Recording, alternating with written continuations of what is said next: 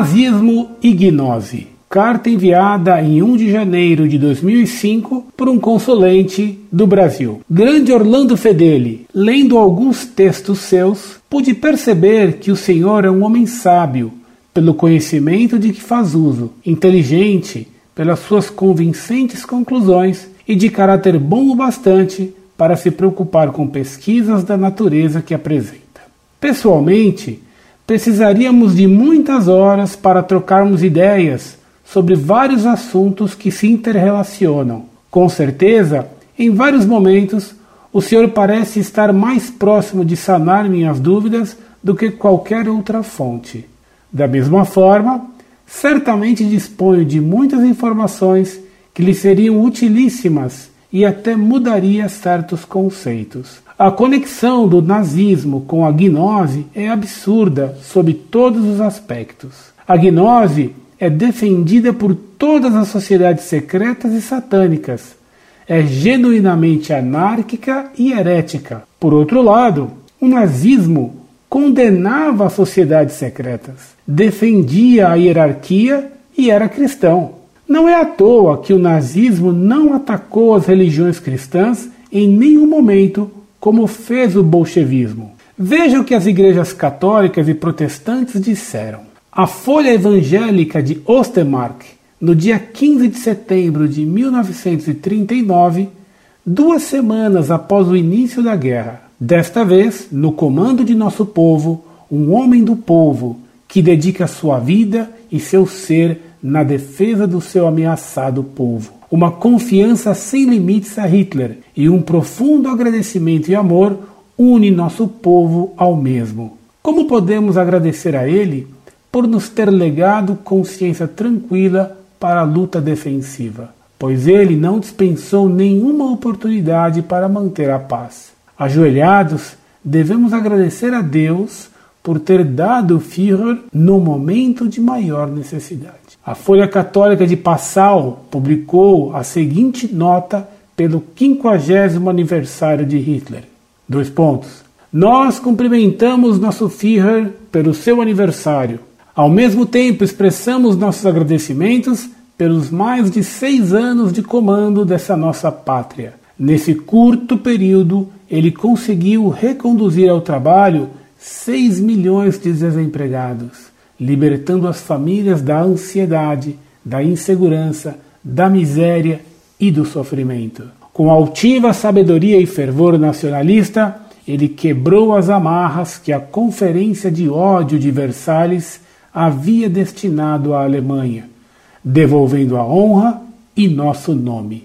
A Igreja Evangélica Alemã enviou a Hitler, no dia 30 de junho de 1941, o seguinte telegrama: O Conselho da Igreja Evangélica Alemã, pela primeira vez reunida após o início da luta decisiva na frente oriental, deseja garantir-lhe, nessas tempestuosas horas, renovar a total fidelidade de toda a cristandade ao Reich. Você, nosso Führer, afastou o perigo bolchevista judaico da nossa pátria e chama agora nosso povo e os povos da Europa para o encontro decisivo de armas contra o inimigo mortal de toda ordem e de toda cultura cristã. O povo alemão e todas as facções religiosas cristãs agradecem por esse acontecimento. No dia 30 de julho de 1941, o cardeal arcebispo de Paris, Monsenhor Bondriat, afirmou: a guerra de Hitler é uma nobre empresa em defesa da cultura europeia. O Conselho da Igreja Evangélica da Turíngia publicou no dia 6 de agosto de 1941 o seguinte manifesto: dois pontos. Nosso povo está participando de uma exemplar luta pela ordem europeia e mundial. A luta que hoje desenvolvemos é, no mais profundo sentido, uma luta entre Cristo e o Anticristo, entre a luz e as trevas, entre o amor e o ódio, entre a ordem e o caos, entre o eterno alemão e o eterno judeu.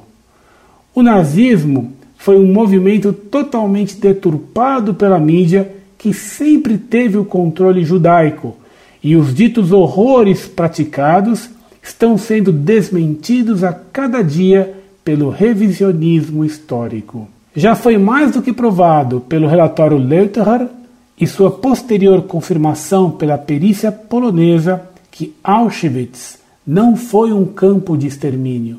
Essa constatação levou o governo polonês a destruir em 1990 o famoso monumento construído no local que fazia alusão a 4 milhões de judeus mortos e teve a presença solene do Papa João Paulo II na sua inauguração. Porque até hoje, após nove anos, a mídia nunca noticiou este fato impressionante. Se existiu outra forma de extermínio sistemático, por que omiti-lo e inventar uma mentira? Qual o objetivo disso? As respostas são claras no revisionismo histórico, cujos pesquisadores são perseguidos por incapacidade de serem contestados. Os dados levantados não são poucos e se baseiam muitas vezes em relatos da imprensa judia da época e contradições dos sobreviventes do Holocausto que insistem em lutar contra a ciência ao defender a existência das câmaras de gás. Além de desmentir as intenções nazistas, os revisionistas mostram com provas incontestáveis o benefício que a crença do Holocausto traz para Israel e a diáspora.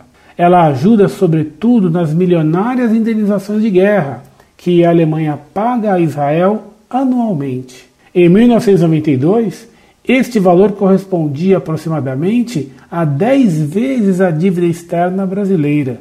Cabe ressaltar que a Alemanha, depois da guerra, nunca representou um país alemão. Seus dirigentes ou foram judeus sionistas ou judaizantes, a exemplo de Helmut Kohl, acusado atualmente de suborno. Depois enviarei um texto mais completo sobre o tema. Embora ainda seja sintético, esclarecerá melhor a questão. Tenho outras informações bem interessantes. Tenho certeza que o senhor ficaria perplexo ao lê-los, como eu também fiquei. Abraços. Prezado Senhor, seja louvado nosso Senhor Jesus Cristo. Antes de tudo, desejo-lhe, já que o Senhor diz que não é católico, que nesta época do Natal o Senhor receba a graça da fé no único Deus verdadeiro e na sua única igreja, a Igreja Católica Apostólica Romana. Surpreenderam-me os adjetivos grandiloquentes com que o Senhor se dirige à minha pessoa. Eu os atribuo quer à sua generosidade, quer ao tipo de leitura que o senhor parece ter. Por isso, eu lhe garanto que tais adjetivos em nada condizem com o que eu sou de fato, ou com o que a grande maioria dos homens é. Só alguns santos e dos maiores merecem tais qualificações, o que está infinitamente longe de minha pessoa. Fico contente com sua admissão de que poderia eu sanar-lhe algumas dúvidas. O senhor afirma que a ligação que estabeleço entre o nazismo e a gnose é absurda. Afirma ainda que a gnose é anárquica e secreta, enquanto o nazismo condenava sociedades secretas, defendia a hierarquia e era cristão. E como prova de que o nazismo era cristão, o senhor diz: não é à toa que o nazismo não atacou as religiões cristãs, em nenhum momento, como fez o bolchevismo. Todas essas afirmações suas não correspondem à verdade histórica. Primeiro, o nazismo nasceu da ação de várias sociedades secretas, como a Tulligerschaft, a Sociedade do Vril e a Golden Dawn. O próprio Hitler fez parte da Sociedade do Novo Templo, fundada por Adolf Lanz von Liebenfeld, que era um nome falso. Sociedade secreta completamente gnóstica. Todas essas sociedades secretas eram esotéricas e tradicionalistas, no sentido esotérico do termo. Segunda, o nazismo foi um movimento romântico e são bem conhecidas as suas relações com a gnose romântica. Terceira, sua teoria racista está relacionada com a ideia de que alguns homens têm duas almas e outros uma só, o que é uma ideia que provém da Kabbalah. Quarta, também são bem conhecidas as relações do nazismo com a gnose cátara. Muitos nazistas peregrinavam ao Monte Segur. É impossível que o senhor ignore o caráter esotérico e gnóstico de um movimento que tinha por símbolo a suástica, símbolo definitivamente esotérico, mágico, dialético e gnóstico. Suástica, com que Lenin mandou marcar as notas validadas pelo governo bolchevista. Aliás, A Revolução Nazista foi financiada pelo mesmo banco que financiou a Revolução Bolchevista de Lenin, o Banco Kuhn-Lib, de Nova York. O fato de o nazismo e o fascismo terem proibido as sociedades secretas não prova que ele não fosse resultado da ação dessas mesmas sociedades secretas. Sempre que vai haver uma grande guerra ou revolução, as sociedades secretas se fecham em si mesmas para ocultar seus arquivos e sua ação. O conhecido esotérico René Guénon, apesar de ser maçom, escrevia em revistas antimaçônicas. E o nazismo não era a favor da hierarquia social. Ele foi declaradamente anti-aristocrático e igualitário. O nazismo foi um movimento igualitário e socialista. Hitler jamais escondeu que era socialista. O nome de seu partido era Partido Nacional Socialista Operário Alemão e seu programa era muito parecido ao do PT atual. Queria reforma agrária, nacionalização dos bancos e da educação e pretendia, mais do que socializar as propriedades, socializar as mentes, socializar os homens. Se o senhor ler o livro Hitler me disse, de Hermann Hauschnen, 1939, o senhor verá concretamente como isso é verdade. Em nosso site, tratei das relações entre socialismo e nazismo. Tive ocasião de citar o texto de Goebbels afirmando que nazismo e bolchevismo tinham o mesmo fim. Não cito os livros que relacionam gnose com o nazismo, porque quero encurtar este e-mail. A respeito do nazismo e cristianismo, o senhor está completamente errado, e os textos de elogios ao nazismo que o senhor cita só provam que houve traidores do cristianismo. A doutrina nazista era expressamente pagã e declaradamente anticristã. Por isso, o nazismo perseguiu violentamente a Igreja Católica. A guisa de prova, Passo-lhe um texto que escrevi sobre a ação anticristã dos nazistas na Polônia ocupada. A grande fonte de informação da Santa Sé sobre o que acontecia na Polônia era o cardeal Flond, cuja presença em Roma era mal vista pelos nazistas que conseguiram, afinal, afastá-lo dessa cidade. Enquanto ele ainda estava em Roma, ele elaborou dois documentos muito importantes narrando a perseguição religiosa desencadeada pelos nazistas contra a Igreja Católica na Polônia. O cardeal Flond tinha muitos meios de entrar em contato com os poloneses, e a confusão natural decorrente do estado de guerra facilitava a filtragem de informações, principalmente através dos países limítrofes da Polônia, e que eram aliados da Alemanha, como a Hungria e a Eslováquia. Os dois relatórios elaborados pelo cardeal Flond foram entregues a Pio XII, ainda em 1940. O primeiro documento é datado de 6 de janeiro de 1940 e o segundo de 30 de abril de 1940. Ambos, portanto, do início da ocupação nazista na Polônia e anterior à queda da França. São dois documentos terríveis, dos quais estranhamente se fala muito pouco. Normalmente, a perseguição nazista à Igreja Católica na Polônia é ignorada pelos jornais e livros de história da Segunda Guerra Mundial. Esses dois documentos foram publicados, ao que saibamos, apenas pelo historiador Carlo Falcone. Outro documento muito importante foi publicado pelo governo polonês no exílio, em Angers, no dia 20 de fevereiro de 1940. Era um livro negro, narrando as atrocidades nazistas durante a Blitzkrieg e, a seguir, os crimes nazistas contra a população polonesa após a ocupação da Polônia. Desses documentos citaremos alguns pontos mais chocantes e que comprovam a barbárie nazista e seu anticatolicismo feroz. Pelo primeiro relatório apresentado pelo cardeal Flond a Pio XII, e que Falcone chama de documento A, ficou-se sabendo, entre outros fatos, dos seguintes: Logo que os alemães ocuparam as cidades polonesas, eles proibiram qualquer ato de jurisdição eclesiástica e as cúrias foram fechadas. A Basílica Metropolitana de Gniezno foi interditada por tida como inabitável, mas foi ocupada pela Gestapo e nela, a portas fechadas, se realizavam concertos musicais e reuniões. O palácio do arcebispo de Gniezno passou a ser residência de um general alemão. A paróquia principal de Gniezno foi desacralizada. Muitos sacerdotes foram aprisionados, maltratados e humilhados. Outros foram enviados aos campos de concentração. Os aprisionamentos de sacerdotes foram feitos de tal modo que eles não tiveram tempo nem oportunidade de consumir as hóstias consagradas, nem de salvá-las impedindo sacrilégios. Alguns padres foram presos estando de pijamas, brutalmente espancados e submetidos a torturas. Em Bidgost, cinco mil homens foram presos numa sala, de modo que não havia espaço nem mesmo para se sentarem no chão. Um canto da sala foi reservado para as necessidades naturais. O cônego Casimir Stepeninsky, pároco do local, foi forçado, junto com o judeu, a recolher com suas próprias mãos os excrementos, e quando o capelão Adam Musial quis substituí-lo nessa tarefa asquerosa, foi brutalmente flagelado com um chicote. O frei Anthony Dobzinski, cura de Snin, foi preso na rua, quando, usando cota e estola, levava o viático ao moribundo. Suas vestes sagradas lhe foram arrancadas, o Santíssimo Sacramento foi profanado e o padre foi colocado na prisão. Entre Bidgost e Gniezno, todas as igrejas, salvo poucas exceções, foram fechadas. No total, 114 igrejas fechadas e 271 ficaram sem padres. Onde se permitiu que as igrejas ficassem abertas e com padres, só se podia usá-las nos domingos, desde as nove até as onze horas da manhã. Todos os sermões deveriam ser ditos em alemão e nunca em polonês.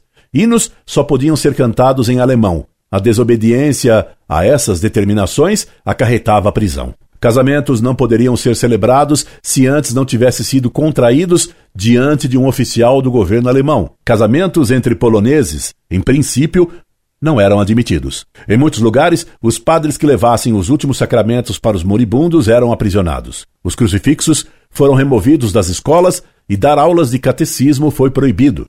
Os padres foram obrigados a fazer uma oração pública por Hitler no final da missa dominical.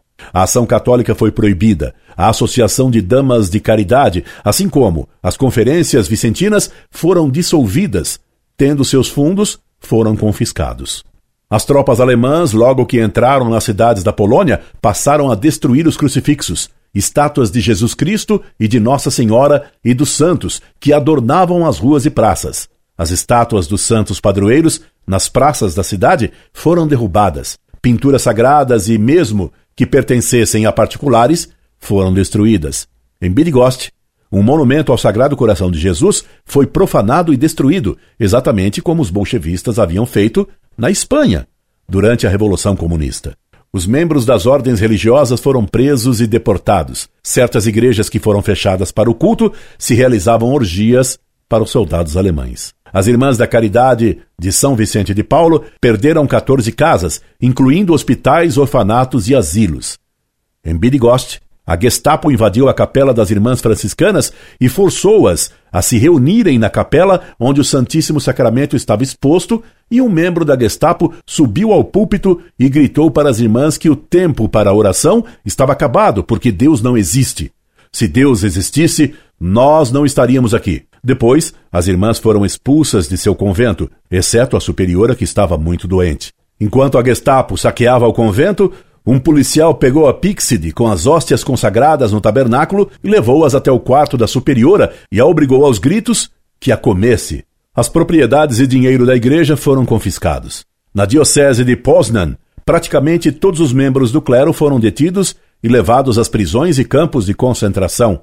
Vários padres foram fuzilados.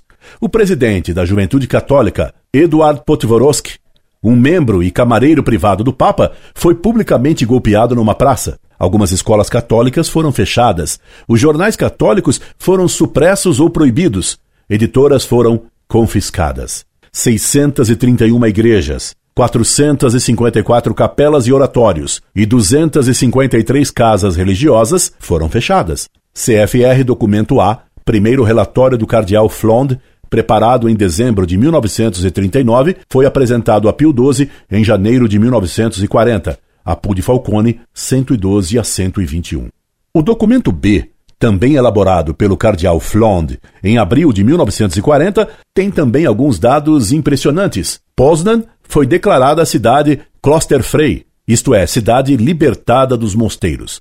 Lá houve cinco padres mortos a tiros, 27 padres colocados em campos de concentração na Alemanha, 190 padres presos em campos de concentração na Polônia, 35 padres expulsos para o território do governo geral da Polônia, 11 padres mortos nas prisões e queimados em crematórios, 122 paróquias ficaram totalmente sem padres. 122 paróquias ficaram totalmente sem padres. As catedrais foram fechadas e uma delas foi transformada em garagem. Cinco palácios episcopais foram ocupados, sendo que em um deles a capela do bispo foi transformada em banheiro. A capela do primaz, em Poznan, foi transformada em canil. 35 padres certamente foram mortos, mas o número real de assassinados devem, indubitavelmente, chegar a mais de 100. Mais de 20 morreram nas prisões. Mais de 100 estão em campos de concentração. Os sacramentos são proibidos mesmo para os moribundos. Os casamentos de poloneses ficaram proibidos por sete meses. Mosteiros e conventos foram sistematicamente supressos. Os móveis de um bispo foram dados pela polícia alemã a prostitutas. Os jovens poloneses perderam o direito de se inscrever em ginásios para estudar. As famílias polonesas foram brutalmente separadas e os jovens são proibidos de casar. Crianças bastardas são destinadas à escravidão. CFR, Falcone, documento B, 121 a 126. Execuções foram feitas sem processo nem julgamento. Os horrores das prisões e dos campos de concentração ultrapassam, em refinamento de sadismo, os crimes cometidos pelos comunistas na Rússia. Os poloneses se tornaram escravos. Os poloneses perderam o direito de ter casa, terras, jardins ou qualquer tipo de construção e até de ter uma simples vaca. Tudo foi deliberadamente planejado de tal modo para destruir a igreja e sua vitalidade em uma das áreas mais religiosas de todo o mundo. O terrível processo registrado inicialmente prosseguiu adiante com a mesma implacabilidade e brutalidade nos últimos sete meses. Depois de séculos utilizados a serviço da igreja, a Polônia está testemunhando o estabelecimento, em seu próprio coração, de um paganismo tão esquecido de Deus, tão imoral, atroz e inumano, que ele só pode ser aceito por um povo mentalmente doente que perdeu todo resquício de dignidade humana e se tornou cego por ódio à cruz de Cristo. Documento B, Apude Falcone 1, 123. O documento C foi escrito por autor diverso dos que redigiram os dois documentos anteriores. Ele trata da situação da Polônia no assim chamado governo geral e foi elaborado no final de 1940 dele citaremos alguns pontos mais chocantes. Na Catedral de Wawel, em Cracóvia, só um padre podia celebrar a missa aos domingos e nas quartas-feiras, mas a portas fechadas e na presença de um agente da Gestapo. Era proibido celebrar casamentos na igreja. Os casamentos entre poloneses e alemães, realizados depois de 1918, foram declarados inválidos. O clero foi proibido de ensinar religião nas escolas. A faculdade de teologia e os seminários foram fechados. As obras de arte, os vasos litúrgicos, as pinturas e paramentos das igrejas foram confiscados. Em Mustonov, perto de Varsóvia, a Gestapo matou o reitor, Frei Patiorkowski, sem acusação nem processo. Em fevereiro deste ano, 1940, Frei Nowakowski, vigário da paróquia do Redentor em Varsóvia, foi condenado à morte simplesmente porque rezou na igreja pela independência da Polônia. Em Lublin, o oficial chefe da Gestapo, que se destacara em Viena pelos ataques ao cardeal Nitzer, foi responsável por cruel perseguição ao clero. Em meados de outubro de 1939, a Gestapo deteve o bispo Monsenhor Fullmann e o seu bispo auxiliar, Monsenhor Goral, com todo o clero. 150 padres foram presos em Lublin e 36 jesuítas em Cracóvia. O bispo auxiliar de Lodz, Monsenhor Tomzak, foi espancado com varas nos braços até sangrar, e depois foi forçado a limpar as ruas. Padres foram espancados a tal ponto que tiveram o crânio fraturado, os dentes partidos e as mandíbulas deslocadas. Enquanto os espancavam, gritavam para os padres: Você crê em Deus? Se você crê, você é um idiota. Se você não crê, você é um impostor.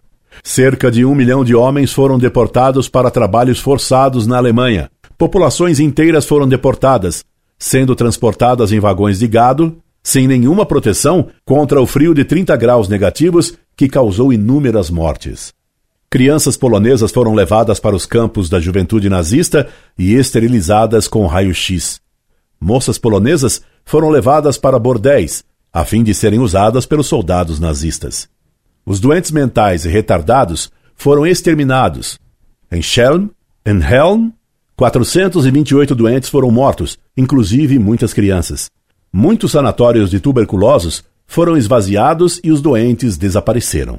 Documento C, Apu de Falcone, 126 a 131. O padre Blutt, o maior apologista de Pio XII, enumera como vítimas assassinadas pelos nazistas na Polônia durante toda a guerra quatro bispos, 1996 padres, 113 clérigos, 238 religiosas. Como aprisionados em campos de concentração, o padre Blood cita 3.642 padres, 389 clérigos, 341 irmãos conversos, 1.117 religiosas.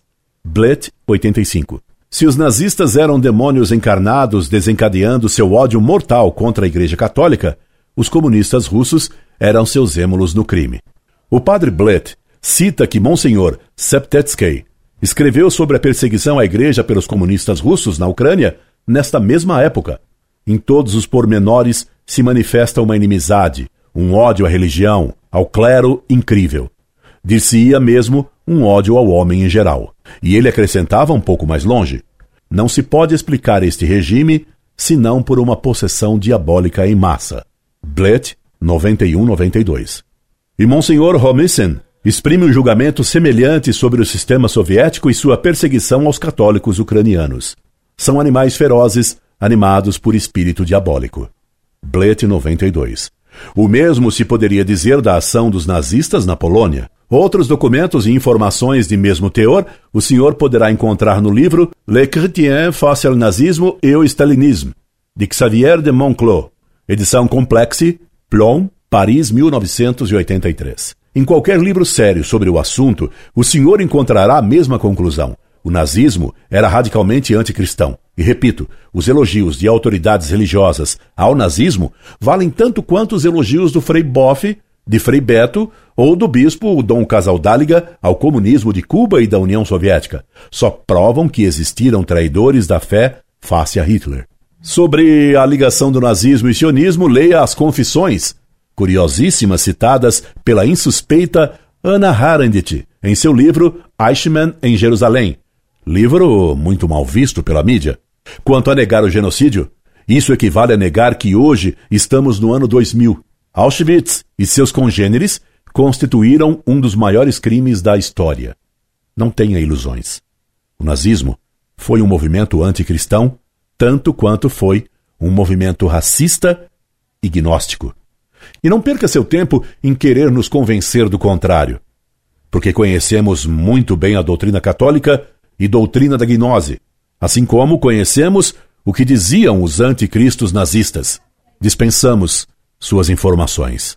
Outros documentos e informações de mesmo teor o senhor poderá encontrar no livro Le Chrétien face au nazisme et au stalinisme, de Xavier de Monclos, edição Complexi, Plom, Paris, 1983.